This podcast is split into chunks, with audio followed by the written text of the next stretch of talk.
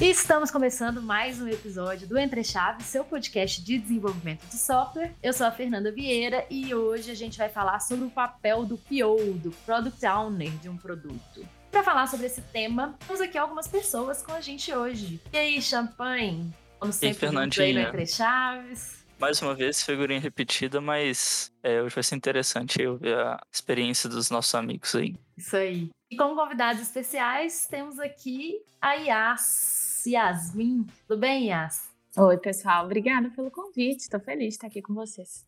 Boa. Temos também a Laís com a gente. Oi, pessoal. Tudo bem? Uma honra estar aqui com vocês para dividir e compartilhar experiências.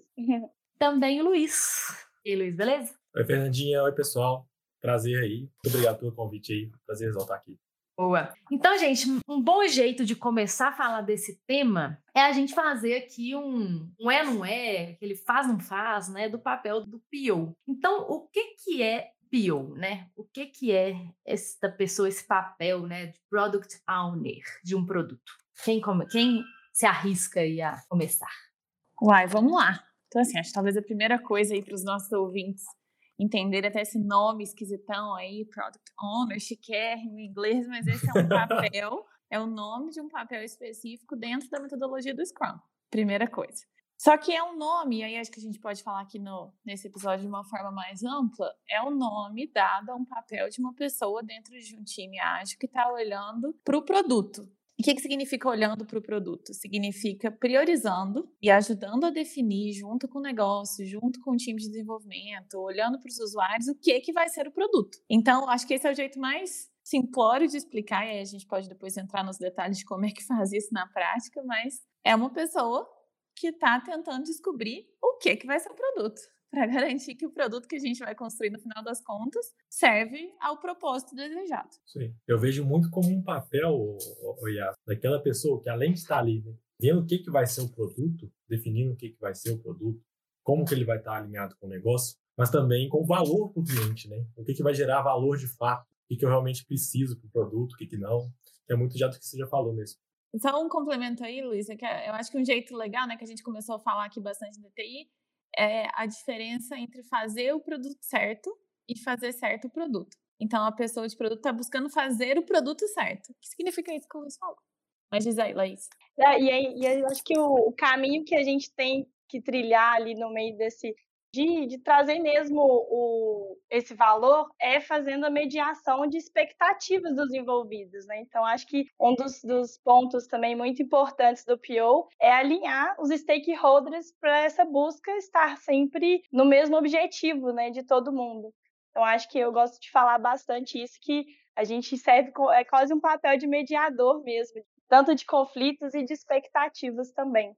Legal. É, e é um, é um papel, né? O papel de Product Owner, né? É um papel que aparece no Scrum, né? Times de Scrum, Sim. né?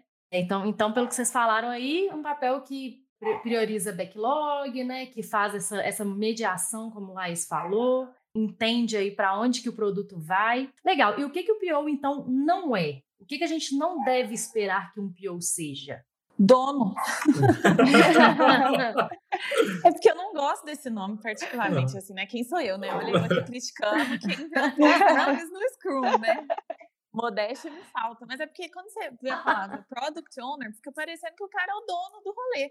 E o resto só tá lá para fazer o que ele manda, entendeu? Isso não poderia estar mais longe da atuação desse papel, dessa realidade. Então, ele é. não é dono, ele não manda no produto. Então, só para já é. tirar é. logo de cara esse tipo de definição. É, eu falaria até essa questão de gerenciar o time como se fosse o chefe, porque quando fala dono, acha que o PO é o chefe de todo mundo, e não. Ali todo mundo ali tem o seu papel, então ele não faz, ele não é o chefe de ninguém. Eles costumam confundir muito também a gestão de produto com a gestão de projeto. Então, eles confundem o, o, papel do PO ali com aquele gerentão, aquele cara de tecnologia que manda e que, que, que impõe meta e que reclama se tá dando certo. Não que o PO também não reclame, tá? Mas a gente reclama bastante. Mas a gente não tá ali para mandar, a gente tá ali junto com o time, sabe? Ouvindo, aprendendo junto com o time, decidindo. É um papel de todo mundo fazer a gerência entender o time, entender o negócio, entender o, o produto que, que eles estão inseridos ali. E acho que talvez até uma polêmica, eu, eu falo porque eu não sou nunca fui desenvolvedora, mas o Pio também não escreve código. Tem, a gente tem muitas trajetórias ali, né, de desenvolvedores que, que viram Pio. Então, mas é um, é um ponto ali que normalmente tá, pode até trazer um conflito, né, precisando ali de entregar alguma coisa, mas é, acho que sei o que vocês acham, mas eu acho que também Pio não deve escrever um código. É, eu, enquanto desenvolvedor, acho que não escreve código, mas um trabalho de PO bem feito faz metade do, do caminho aí da minha história. Então, é muito bom quando, quando o trabalho do PO é bem feito para o time, viu? Como é, eu, acho que tem, eu acho que são duas coisas aí, né, Champagne? Tipo assim, o que ela quis dizer é, ah, não escreve código no sentido de não vai lá e vai fazer uma linha de código, porque eu também já, já tive muito contato com POs que ficam, inclusive, falando assim: ah, gente, que isso? Isso aí não é um 3, não. Eu fazia isso com um. Eu fazia isso com, sabe assim. Já tive contato com, esse, com essas pessoas que, por programarem muito tempo na vida, acham que eles podem, né, que devem fazer esse, esse tipo de coisa também. E às vezes vem com soluções técnicas muito prontas também. Né? Tipo assim, ah, Exato. ah, eu quero isso aqui, eu não me atenho só em, em, falar, né, com o PO, do qual é o meu problema, qual é a minha dor, mas eu já falo como resolver tecnicamente as coisas. E uhum. quando o PO tem um background muito técnico, né, isso acontece pra caramba. Eu gosto com você, que claro, que o PO que se aproxima de saber mais ou menos ali, né, a parte, enfim, técnica, pode ajudar em relação a, a facilitar esforços. Definição não de regras. A definir regras, exatamente. Não a ficar colocando o time na parede falando assim, não, vocês não fazem isso, isso aí eu fazia mais rápido, ou não, essa solução tem que ser desse jeito, porque é assim que é bom, sem dar autonomia para o time técnico de olhar, né, de realmente definir a solução. Tem uma frase que, que vocês acham? Gosto, tem uma frase que eu gosto muito num cara que chama Gibson Biddle, não sei se todo mundo aqui já ouviu falar nele. Ele é CPO de uma marca muito famosa aí, não sei se eu nem posso falar ela, mas ele fala assim: o PO, ou a pessoa de produto, gerente de produto, ele tem que saber de desenvolvimento a ponto de não torcer o nariz ao falar com o desenvolvedor. Ou seja, o mínimo ele precisa saber. Ele precisa saber o que é um deploy, ele precisa saber o que é um Git, o que é um versionamento, porque pelo menos é o básico, né? E você tá na área de tecnologia, o cara tem, tem que saber esses termos, tem que saber conversar com o desenvolvedor, porque é ele que vai pegar a história. Mas eu não posso, como, aí já entrando numa questão de viés de origem, como um PO, já dar a solução pronta para o meu desenvolvedor, sabe? Então, o como o desenvolvedor vai fazer, é ele que vai pensar. Eu só, eu só defino a regra de negócio junto com o cliente. Olha, a gente precisa de tal, tal coisa, assim, assim, assado, como que você vai fazer, não sei. a gente precisa pensar numa solução juntos. Eu acho que a beleza, na verdade, do time está justamente nisso. Como cada papel tem um background diferente, olha para os problemas com o olhar que vem do seu background, é aí que eu acho que acontece a mágica, entendeu? Então, às vezes o PO está muito convicto de que alguma coisa é importante para o negócio, que gera valor, porque é importante para os usuários, talvez seja de fato. E aí, ao invés de levar isso para o time técnico, quase como falando aqui, se vira, faz aí. Você leva mais como olha, estou querendo fazer isso, isso é importante para o negócio, o que, vocês acham? E aí o time técnico, com todo o background, vai conseguir ver risco que às vezes o PO não viu, vai conseguir ver impacto em outro pedaço do produto que às vezes o PO não viu. E aí é nessa troca que eu acho que acontece a mágica de realmente achar uma coisa que faça sentido para o negócio, para as pessoas, mas tecnicamente também, né? Que mantenha a qualidade do produto e a sustentabilidade do produto. Não, eu ia falar que eu gosto muito disso porque das experiências que eu tive, assim, que o PO te dá mais liberdade de aproximar, né, e de opinar mesmo, e de chegar numa solução mais conjunta, assim, com o time, são as que saem os melhores resultados, sem dúvida nenhuma. É, é times, bem... né, que realmente, desculpa, Laís, mas times que realmente, né, tem aí os pilares representados e conversando, né, com um diálogo bom, quando eu digo pilares, são a galera da engenharia, a galera do produto, do design, né, e, e, da operação do time conversando e tentando chegar numa solução juntos, né? Com certeza são times aí que são mais produtivos, que, que encontram soluções mais criativas e tudo mais. Com certeza. Uma visão que a gente tem trazido até alguns times aqui, que é a visão de ter realmente o time de produto. A gente até, eu brinco que eu não gosto nem de ficar separando o time de produto, que é o PO design, e o time de dev. O time de produto, todo mundo. E aí a gente trazer ali a visão no início, quando a gente vai refinar uma história, né, que a gente vai planejar a próxima sprint, a gente trazer o problema. pessoal, eu tô com esse problema. Que, em vez de, eu, lógico, a gente como né, PO design já está um, algumas sprints na frente, mas o que, que, vocês acham que pode ser uma solução disso? Apesar da gente já ter uma ideia, mas trazer eles para discussão, entender qual seria a opinião deles, o que, que faria sentido até para eles se sentirem parte né, da construção do produto e não já trazer regras de negócio já bem definidas e soluções dos problemas. Então tem sido surtido um efeito legal. Eu estava conversando com que esse isso que você acabou de falar, Laís, eu estava conversando com um time aqui na DT esses dias e estava acontecendo justamente isso, assim, a PO e a designer, na melhor das intenções, estava adiantando o backlog para ir definindo, ir refinando, ver o que estava por vir. E estava fazendo isso na melhor das intenções, né? Que é realmente para trazer clareza do futuro. Só que elas estavam chegando com a coisa muito pronta. E aí tava um climão, sabe quando fica um climão dentro do próprio time? Tipo assim, o time Sim. de desenvolvimento meio apático, meio afis, as meninas só chega aqui com o trem pronto, que chatice, que horas que gente vai poder. e aí elas perceberam isso, eles conversaram, eles rejeitaram, aí eles começaram aí, que eu achei que foi o aprendizado interessante, uma rotação dentro do time técnico de quem ia participar junto com elas de atividades de Sim. pesquisa, atividades de, defini de definição. Porque assim, não dá para parar, às vezes, o time inteiro técnico para fazer alguma atividade de refinamento. Mas eles começaram a se revezar de um jeito que todo mundo fazia parte. Eu acho que, sério, isso devia ser o modelo que todos os times deveriam buscar nesse sentido. É, e esse, isso também tem tudo a ver com o primeiro ponto que você trouxe, né, Yas? De que o, o PO não é o dono, né? E sim esse time de produto, igual a Laís falou, que deveria olhar aí, sei lá, para a visão do produto, né? Para o caminho do produto e não só o PO sendo o dono. Mas por que, que será que esse nome surgiu, assim, de Product Owner? Fiquei pensando quando você falou isso, né? E faz todo sentido mesmo, de que o PO não é o único dono, não é o dono do produto. Por que, que será que surgiu, vocês sabem? Eu não sei, não. Eu chutaria. eu chutaria que, tipo, aquele sentimento, sabe? Cachorro sem dono morre de fome. Ah, bota fé, pra não ter e mais aí... um dono. É, deve ser isso mesmo, deve ser aí isso mesmo. Né? Assim, vou falar. Pra, vamos ter outro dono aqui. É, vou falar que é esse cara aqui, porque se, se o backlog começar a não existir mais, se o produto não estiver caminhando, é ele que tinha que correr atrás. Mas nesse sentido, eu acho de, de responsabilização, sabe? Talvez. Uhum.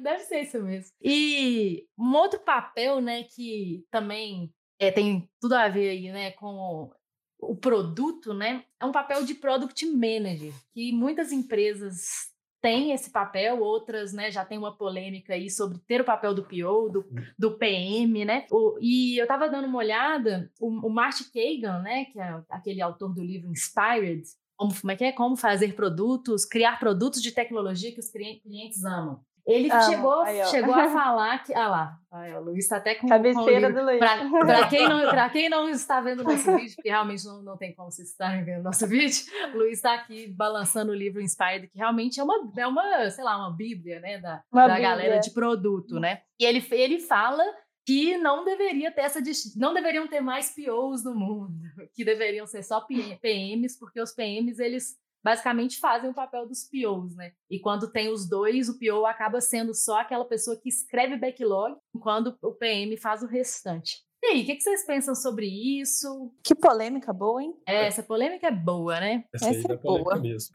Ele falou, eu, eu, tava, eu tava vendo um TED dele que ele fala assim: meu objetivo é eliminar os product owners do mundo. Do mundo. Pesado essa frase. Pesado, né? Pesado, né? Tem gente, etimologicamente falando, talvez faça mais sentido, né? Product Manager. Exatamente, né? Tem gente que até, o, o, o, Fernando, fala que são a mesma coisa. Que o PO e o PM são o mesmo papel com nomes diferentes. Pois e... é. Assim, eu tenho uma opinião meio. Às vezes eu sou extrem... excessivamente prática com algumas coisas. Para mim, a minha opinião, assim. Pode falar palavrão no podcast? Não, né? pra mim, assim. Seja feliz, Pra mim, foda-se o nome que você vai dar pro papel, entendeu? Mas não é. que o papel faça. Você quer chamar de Product Exato. Owner, Product Manager, Product King, Product qualquer coisa, chama de qualquer coisa. não, mas assim, sem brincadeira, eu acho que, de fato, eu acho que o que aconteceu, se eu tentar pensar, raciocinar, foi assim: nasceu o Product Owner dentro do framework do Scrum. E lá, se você lê, sei lá, o Scrum Guide, tem lá uma série de bullet points que são as coisas que o Product Owner faz. Aí, você conseguiu fazer muitas, falar muitas palavras em inglês numa mesma frase, né? Foi assim, foi bonito. Pode continuar. Olha. Perdão. Perdão. O episódio daqui pra frente vai ser em inglês, vamos lá. Boa. Desculpa. No guia, no guia do Scrum vai ter uma, uma lista Alguns de coisas, itens. itens.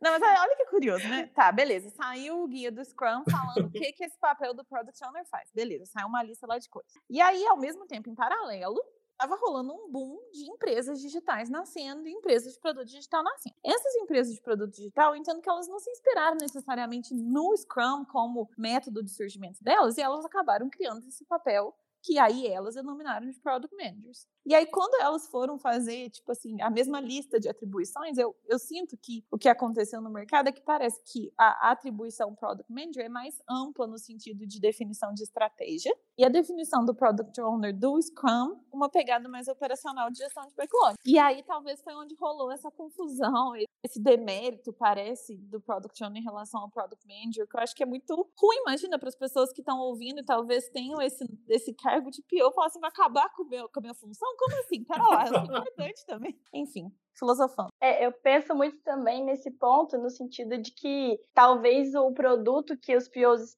estavam trabalhando ali, atuando, tinha tanta coisa para fazer operacionalmente, né, como a Yas falou, que acabava talvez não tendo muito tempo para pensar em estratégias na visão do produto, nas métricas, enfim, né, pensar numa de uma visão mais ampla, porque talvez até pegava uma parte pequena ali do produto, né, então a gente pensando ali a analogia do Spotify, pegando pedaços pequenos de cada parte ali do produto e não conseguir enxergar esse todo. E, não, talvez não seja por conhecimento em si, mas talvez pelo, pelo fato de limitação de horas, enfim. Então, às vezes surge uma necessidade de ter uma pessoa pensando com todo mundo em conjunto de uma visão mais estratégica que juntasse, né, todo essa, esse trabalho que convergia para um, o mesmo objetivo, possivelmente, como é o mesmo produto e ter uma mesma visão de produto. Então, eu penso que seja assim, mas eu concordo com a Yas que não deveria ter esse título, porque todo PO, né, assim, não necessariamente tem que ficar preocupado só com a operação em si, só com escrever histórias, ele tem que estar sempre o tempo todo pensando na estratégia. Então, também não acho que deveria, talvez devia ter vários PMs e vários e um PM que poderia usar, olhar ali para todos. Então, concordo bem com o que Yas falou também. Eu já vi uma visão parecida com a sua, o, Laís. Eu acho até bem interessante, porque eles veem a, figura do PO, pelo menos onde eu, eu tenho lido, como uma pessoa no, com um pouco menos de experiência é, e gerindo um produto local ali, sabe? E quando a gente tem um produto maior, por exemplo, ah, eu tenho um produto gigantesco que envolve uma área de marketing, uma, uma área de pagamento, uma área de tal, e são vários squads. Então, cada squad tendo seu PO priorizando o backlog, olhando as demandas, olhando para o produto em si, num, num, numa esfera menor, e o PM, ele olhando o produto como um todo. Ou seja, ele olhando todos os squads ao mesmo tempo, todo aquele produto, para direcionar em algum lugar. Então, que é muito disso que você falou, Olá. Eu tenho visto muito dessa visão sendo consolidada, mas eu também não concordo muito com ela, não. Não concordo muito com ela, não. É, mas no final das contas, né, provavelmente também o problema que aconteceu nisso aí é que os POs talvez não tinham autonomia suficiente para falar sobre estratégia, né, para guiar a Sim. estratégia de produtos, né, e acabaram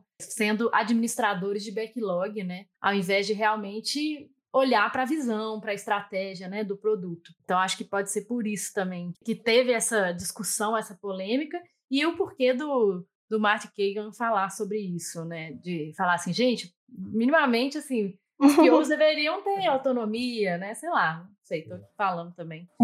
É, eu acho que ele não quer acabar com os POs necessariamente, o que ele quer acabar é com... É, é uma, um clickbait, né, também, né, galera? É, total, né? é, o nome do episódio é né? o fim do PO. É. é mais com a nomenclatura, né? PO. Né? É mais com essa visão de uma pessoa de produto que está só recebendo demanda e priorizando um backlog. Eu acho que a crítica que ele faz é que as pessoas de produto deveriam ter uma visão mais orientada a valor, é, uhum. estratégia, onde que o produto Sim. vai chegar. Isso ele está certíssimo, eu também concordo 100%. Agora, se você tem um PO com esse nome dentro de uma empresa que faz exatamente tudo isso que a gente está falando, a gente tá maravilhoso. Beleza. Tá maravilhoso, uhum. né? Com tá certeza. Ótimo, é. Com certeza. E, gente, outro dia eu tava conversando com uma amiga minha que sempre foi, ela, né, durante a trajetória dela toda, na carreira dela, ela trabalhava com produto. E aí, outro dia eu tava conversando com ela e ela tava falando sobre ser Scrum Master. E eu fiquei muito na dúvida, assim, falei assim, uai, mas, Fulaninha, você não, você não era uma pessoa do produto? Aí ela falou assim: ah, não, mas aqui, aqui eu trabalho numa empresa muito pequena e aqui a gente tem muita sobreposição de função. Então, assim, eu, eu acabo sendo PO, sendo SM, sendo tudo. e aí, o que, que vocês acham, assim, né? O que, que vocês acham dessa sobreposição de funções? Existem, existe realmente, deveria existir sobreposição de funções entre Scrum Master e POs? Essa pergunta é, posso até me atrever a responder, mas assim, eu, eu vejo muito hoje que, muito linkado que a gente já falou até mais cedo, de que cada um tem os seus papéis né, dentro do time, é, o Scrum Master ele, ele é um, um, papel onde que ele vai ajudar a organização né, dali, garantir que a operação está indo bem e tudo mais, mas assim, independente se tiver uma pessoa para olhar para isso ou não, o próprio time ele tem uma autorresponsabilidade e ele tem que ser autogerenciável para saber se tem algo que está com problema, né, algum, algum ponto na operação que não esteja legal, algum impedimento. Então, assim, eu não vejo sobreposição de função, eu vejo uma responsabilidade, cada um sendo um pouco de Scrum Master, independente de existir um papel de Scrum Master no time, né? Assim, ter um senso de responsabilidade que, que a operação tenha que rodar, que se tiver algum impedimento, as coisas vão caminhando conforme o que tiver que ser feito mesmo, e não necessariamente depender que uma pessoa faça isso para você e pelo time. Mas não sei o que vocês acham, gente. Me arrisquei a responder aqui. Pô, eu concordo. É, vejo muito que o papel do Scrum Master hoje ele está tá atrelado a essa defesa dos ritos, né? É, de garantir que o, o time, é, independente do, do, do, da metodologia que ele esteja seguindo, esteja ali adepto ao, aos ritos, a, a, metodologia em si mesmo, né? É, ga, garantindo que o, o time está rodando flu, fluido, sem impedimentos, então ele está tentando re, resolver esses impedimentos, né? E muito olhando para a questão das pessoas em si, enquanto mais o, o, o PO ou o PM, não importa como seja chamado, está olhando ali para o negócio. Então, sobre sobreposição de papel, eu não, não, não, diria também que tem ou não tem, sabe? É, porque é responsabilidade do time inteiro, tanto o negócio, quanto os ritos, quanto é, está adequado às metodologias, etc. Então, ele está mais ali para meio que garantir isso e preocupação com as pessoas, no caso do SM, né? E uhum. enquanto pior na questão do negócio. É, só tem que tomar cuidado que daqui a pouco esse episódio vai chamar a extinção do PO e do SM também, do porque falaram aí. Não, assim, eu, é, eu acho que o que os meninos estão querendo dizer é que parte do, do trabalho que o SM faz, ele realmente é um trabalho que todo mundo deveria estar preocupado em fazer junto, que é de garantir que não tem impedimento, responsabilização de conseguir né, dar os próximos passos, e isso é uma responsabilidade do time como um todo. Mas também tem vários outros aspectos da atuação como SM, que também não é o foco aqui, mas que eu vejo que tem muita coisa para fazer também, no sentido de. Sim. Sim, essa, era só isso aí que eu queria. é, deixar claro. Muita... Importante que tenha uma SM no time, né? Uma pessoa que é, faz esse papel tem, também. Nossa, tem muita coisa para fazer. Então, nesse, nesse muita coisa para fazer que eu tô dizendo que tem pro lado do SM também, eu vejo que não tem sobreposição. Eu... Legal vocês, vocês colocarem isso aí, porque eu tenho que confessar uma coisa aqui, né? No meu time Olha, hoje, por exemplo, no meu time hoje, por exemplo, que é um time mais voltado para sustentação, entre aspas, assim, a gente uhum. não tem um PO, um PO clássico, assim, né? E legal vocês falarem dessa coisa de que todo mundo tem que ter a consciência do produto ali, né, e tal, as preocupações comuns do time. E o nosso time hoje lá, por exemplo, consegue se gerenciar, gerenciar o backlog assim bem, com todo mundo colaborando, digamos assim. Mas queria colocar isso aí também, né? Será que todo time tem que ter PO? Será que dependendo do contexto, às vezes funciona? O que vocês acham? Vou te confessar, Oxan, que atualmente eu estou atuando meio como SM e meio como PM. Ou seja, como Scrum Master e como é, PO, PM, sei lá. E eu faço todos, todas essas questões. Ah, planning, que, que é o papel do SM, garantir rito, aprendizado, organização, one-on-one, toda essa parte gerencial de pessoas. Tem essa parte também tem a parte do, do backlog, sabe? Então, não, é, mas, eles... mas, mas, você trabalha quantas horas por dia? assim, o, P, o PM já é um papel bem né, que necessita de muito esforço, né? Ainda Sim, se... é bastante. Tá, bastante fazer o papel de assembly também. É. Alguém mais quer confessar alguma coisa? Que Fazer confessionário, Mas aí, ô, ô Champs, até respondendo essa pergunta. Às vezes, o, o, time tem uma maturidade suficiente para se caminhar sozinho nas decisões de negócio, no, no gerenciamento de backlog. Eu, por exemplo, eh, dando um exemplo meu, eu, eu, eu como PO escrevo histórias ainda, sabe? Mas o, o, time tem uma total maturidade de cadastrar coisas lá e tirar dúvidas com, com, com, nossos stakeholders também, sabe? Eu não preciso estar ali naquele tempo todo, tá? que a gente atingiu uma maturidade maior. Então, em resposta a essa pergunta, digo, vai depender da maturidade do time, depender do momento do time, vai depender do stakeholder. Então, é, é, é bem complexo esse gerenciamento de campo aí de stakeholder, PO, backlog. É legal. Eu concordo bastante com isso aí que você, que você falou. E é claro, assim, né? A gente tem, por exemplo, lá stakeholders e pessoas com conhecimento de negócio maior mas em questão de, de autonomia e maturidade do time, acredito que se funciona hoje é porque a gente alcançou uma maturidade suficiente para tal, né? Eu só fico pensando o seguinte em relação a isso. Eu também concordo com vocês que, esse, que existem esses times que têm uma sinergia enorme e eles meio que dividem todos os papéis entre eles. É até bonito ver um time desse funcionando. E a gente já trabalhei em times assim, é muito legal e funciona bem de fato. Mas a preocupação que eu tenho em relação a isso, quando você fala assim, ah, não vai ter o PO. Na verdade, todo mundo do time vai escrever as histórias e vai priorizar o backlog. O que eu não gosto dessa visão é que significa na prática, por exemplo, que eu estou tendo que pegar o tempo de um desenvolvedor líder que deveria estar tá olhando é para o futuro técnico do produto, é para o desenvolvimento do restante do time técnico, é devia estar tá olhando para a qualidade, devia estar tá olhando, enfim, N outros aspectos que ele está tendo que gastar ali, bem ou mal, X horas dele na semana, cumprindo outras funções. Então, para mim, é aí que, que eu não fico 100% confortável com esses times, não porque necessariamente eles param de funcionar, não. Mas é porque eu acho que fica umas pernas soltas, sabe? Fica uns, uns negócios meio capenga, porque não dá tempo de fazer tudo e tudo com excelência. Exatamente, Poderiam eu concordo ser melhores, com né? Isso, Poderiam ser melhores de desempenho. Né? Eu acho que esse é o ponto. Desculpa, Fernandinho.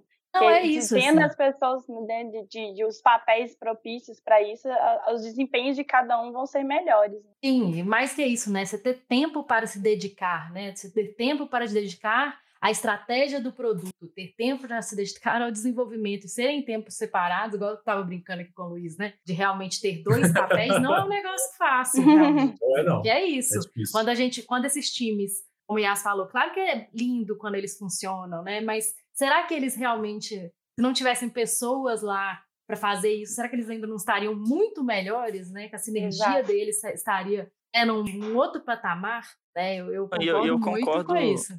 Eu concordo totalmente com o que vocês estão falando, assim. Eu acho que seria melhor, sim, no mundo, no mundo ideal, existiria esse papel e realmente as entregas serão melhores. Eu acho que vai muito de contexto e de, assim, às vezes não, não é possível ter e aí gera situações, assim. É, e tem mais, um, e tem mais uma coisa, e tem mais uma coisa, Lucas, que eu, que eu vejo, é, beleza, tem alguns times que realmente, assim, a gente pode falar assim: hum, olha, esse time aqui, eles têm muita sinergia, eles conseguem absorver esse papel, beleza, apesar de todos esses contras aqui que a gente falou. Mas tem muitos que usam desse argumento para falar assim: não, não vamos colocar um PO, não, porque a gente não quer, porque o orçamento não deixa, porque a gente acha que não, que o time não vai ter autonomia, enfim, então acaba camuflando é, esses argumentos com isso, ah, não, o time vai, vai tocar essa parte. Só que no final das contas, o time acaba sem autonomia, o time acaba com pessoas sobrecarregadas e não pensando é, na visão e na estratégia do produto. Concordo plenamente Verdade, com vocês. Fernandinho. Eu, e, Fernandinho, isso existe muito hoje dentro de clientes, sabe? Eles vêm com o argumento, ah, não vou dar mais dinheiro, não vou investir mais, porque eu não preciso do papel do PO. E como, como que a gente defende isso, né? É, é meio complicado. Mas tem um ponto muito importante que eu, que eu acho que é tipo, um ganho enorme. Você conseguir ter esses times, apesar de ser difícil, ser muito perfeito, você tá um time absorvendo o papel, que é a questão da fragilidade. Por exemplo, eu como PO assumindo todo esse papel de negócio, de conversar com o stakeholder, as demandas passando por mim para entrar. Se eu invento de tirar um mês de férias, ou se eu passo mal, que Deus me livre e guarde, mas é, eu preciso tirar um tempo de, de férias. E aí? O time vai estar pronto para poder absorver todo o meu papel, com todo o conhecimento de negócio que está focado ali em mim, ou eles já estão prontos para poder é, me absorver e, e, continuar rodando no ritmo que estava?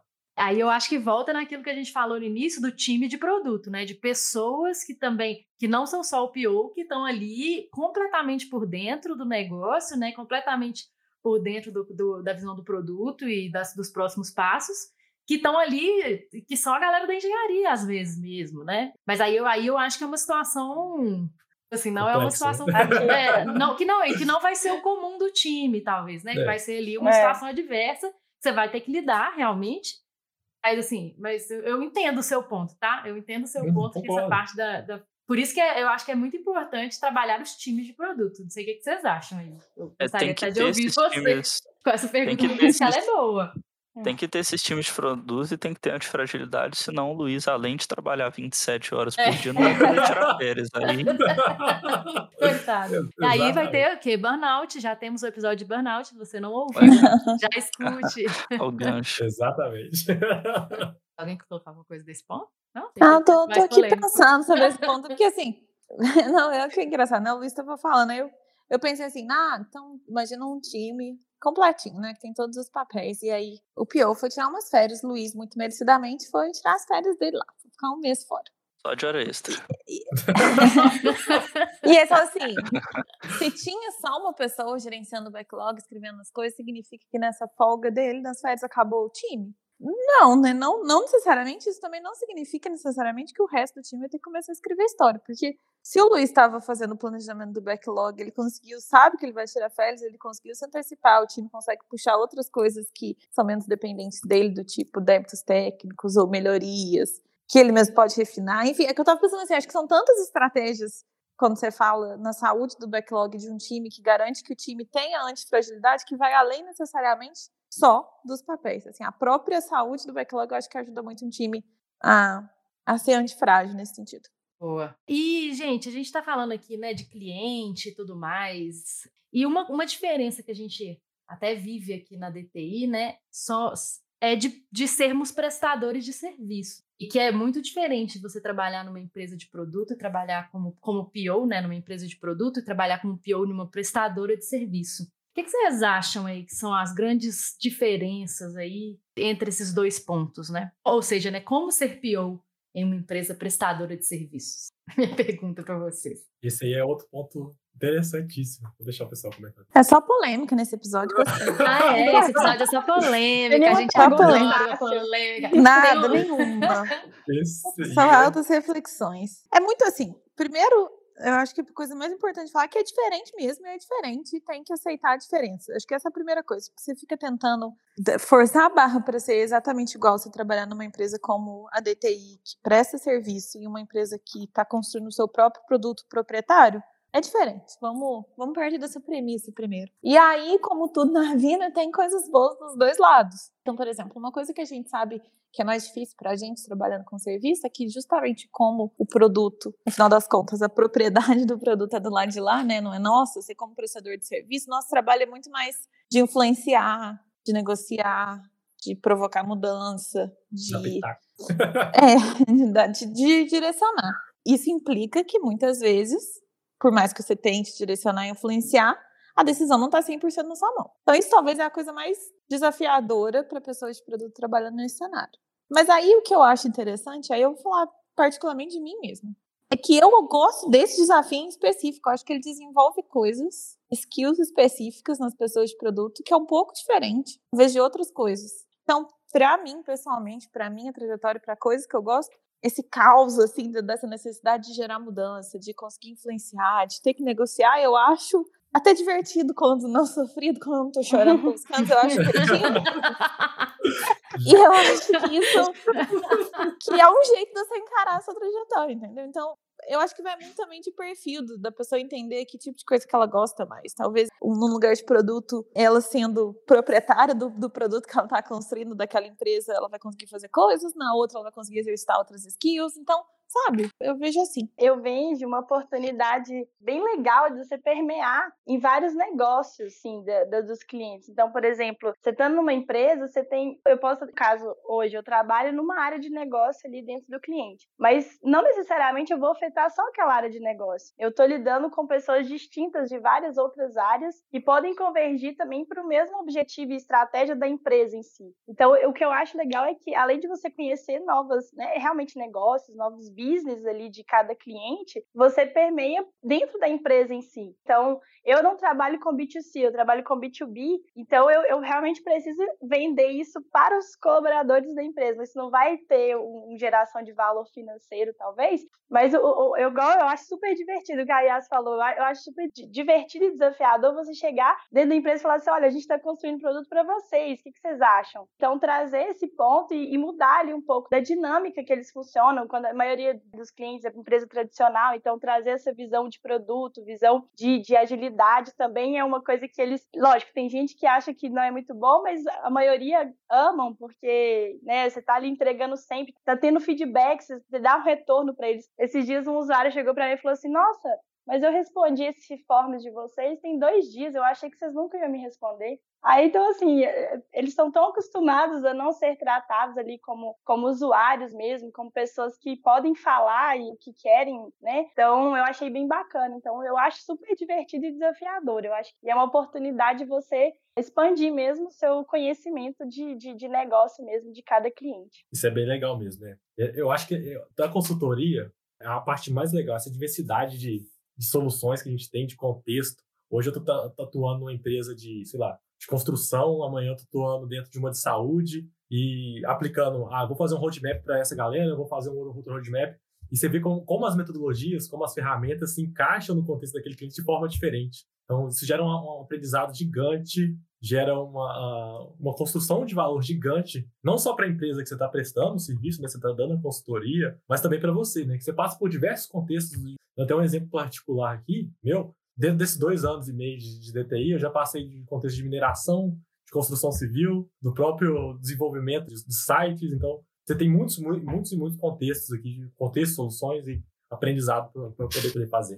É, você tem que se adaptar muito, sabe? Isso eu acho, é isso que eu, que é, eu acho que é a grande oportunidade de crescimento. Porque, você, igual o Luiz está falando, o mesmo roadmap que ele fez lá na mineração, quando ele tentar fazer no outro cliente do outro segmento, pode não encaixar legal, porque o outro cliente está em outro momento, outro momento da vida. E aí ele vai ter que aprender a adaptar. Então, ele, esse jogo de cintura que a gente tem que criar, eu acho que ele é, ele é bem legal, uma skill muito legal de ter. Essa capacidade de adaptação, dinâmico, né? né? De, é, de uhum. adaptação, de negociação que você falou no início, né? Que eu acho que são bem importantes mesmo. Então, para tudo isso que a gente falou aqui hoje, gente, qual que é a formação que precisa ter para me tornar um PO? Né? Imagina que agora que eu sou, lá, tô uma pessoa passando na vida aí, quero ser uma pessoa de produto. O que que eu posso fazer? O que que eu posso me formar? Que curso que eu posso fazer? Que que eu, qual, como que é a minha trajetória aí para me tornar uma pessoa de produto? Vontade de aprender.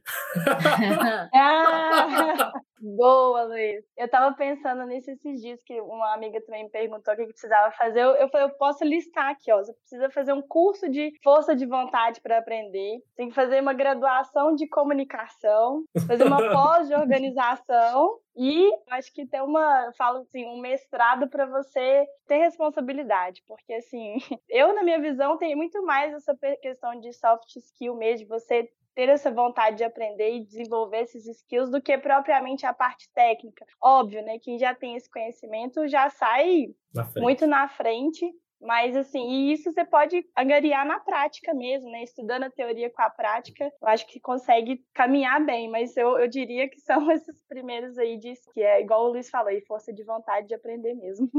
Ô, ô, ô Laís, eu colocaria o doutorado em empatia, porque o bom ah, pior, boa. o bom pior, ele sabe ouvir. Ele sabe. O pessoal vai procurar esses cursos no Google, gente.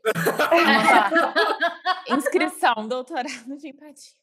O que você acha, Yas? Assim, fato é, vamos falar um português claro, né? Ainda não tem uma graduação tradicional, é quando graduação tradicional, tô falando essa que você vai fazer um vestibular, vai passar no Enem, que é exatamente para essa profissão. Não tem, de fato. Então, na prática, qualquer profissional formado em qualquer uma das graduações, eu acho que com toda essa predisposição aí que os meninos falaram e mais talvez dá para o que dá para fazer muito em produto, que é relativamente fácil e barato, é você buscar vários cursos online e pequenos cursos de especialização que assim não vão te gastar dois anos da sua vida, é coisa de seis meses, um bootcamp, uma coisa assim, para você pegar um pouco da prática, um pouco da técnica, que vai te deixar já preparado para começar a atuar. Então, acho que na prática, do ponto de vista assim, de graduação, essas graduações de faculdade, não faz diferença, porque não, não tem uma específica, né? Vocês, inclusive, mesmo... têm formações diferentes, né? É isso que eu ia falar. Eu mesmo sou contadora de formação, gente. não fiz nada de, de sistemas, engenharia, tecnologia. Então, vim de uma outra área mesmo. Você está dando muito certo, não, mas gostando eu tô. de ser PO, PM. É, acho que tem algumas, talvez alguma pensando aqui, né? Algumas graduações ajudam porque elas te dão um background, por exemplo. A minha graduação é em design. No design a gente entre muitas coisas, tem muito da metodologia de design thinking, de, de, um pouco desse lance da empatia, de pesquisa com o usuário, que depois ajuda na carreira de produto. Você fazer alguma coisa relacionada a sistemas de informação, que te dá uma base, o que, que significa desenvolver um software também, com certeza vai ajudar. Mas não é impeditivo, Laís está aí para provar. eu ia colocar isso daí. É, eu vejo muita gente que é PO hoje, que veio ou de, uma, de um curso aí da, de desenvolvimento, né, de programação, ou da área do design mesmo. E eu acho que é muito porque, pelo menos falando da minha experiência, eu nem sabia que existia PO, né, quando eu entrei, assim, no meu curso. Eu fui desco descobrir ao longo, assim, do curso, é, ou em alguma matéria que eu fiz, ou entrando no mercado de trabalho. É, e às vezes, quando você descobre, assim, que existe essa possibilidade, e aí você quer migrar para esse para essa trajetória, né, você começa a estudar e se aprofundar mais e às vezes já está ali graduando em uma outra coisa que vai te ajudar mais paralelamente ali, né? Sim. Acho que boa comunicação, né? Igual vocês falaram, empatia, e são coisas bem importantes mesmo. Negociação, que a gente já tinha falado, nessa né? habilidade. E acho que uma outra habilidade importante é saber dizer não. Eu acho que isso é uma habilidade bem importante também, pra, né? Porque é realmente. É difícil. E, e difícil, exatamente. Inteligência emocional, talvez, o Fernandinho. Inteligência emocional, legal. Então, assim, realmente, né, algumas soft skills aí, como a gente falou, né, para chegar nessa, nessa trajetória que não tem uma formação específica de universidade. Beleza, gente. Então, aqui nesse episódio, a gente falou sobre o que, que é o PO, o que, que não é o PO, né, a diferença de PO e PM, se tem alguma sobreposição com o Scrum Master, como ser PO e uma prestadora de serviço, o que, que a gente precisa fazer para se tornar um PO. Falamos coisa pra caramba. E é isso. Muito obrigada, pessoal, pela participação. Foi ótimo. E obrigada a vocês que estão nos ouvindo até agora. Até a próxima. Valeu. Valeu, pessoal. Valeu, Obrigada, gente. Valeu, gente. Um beijo.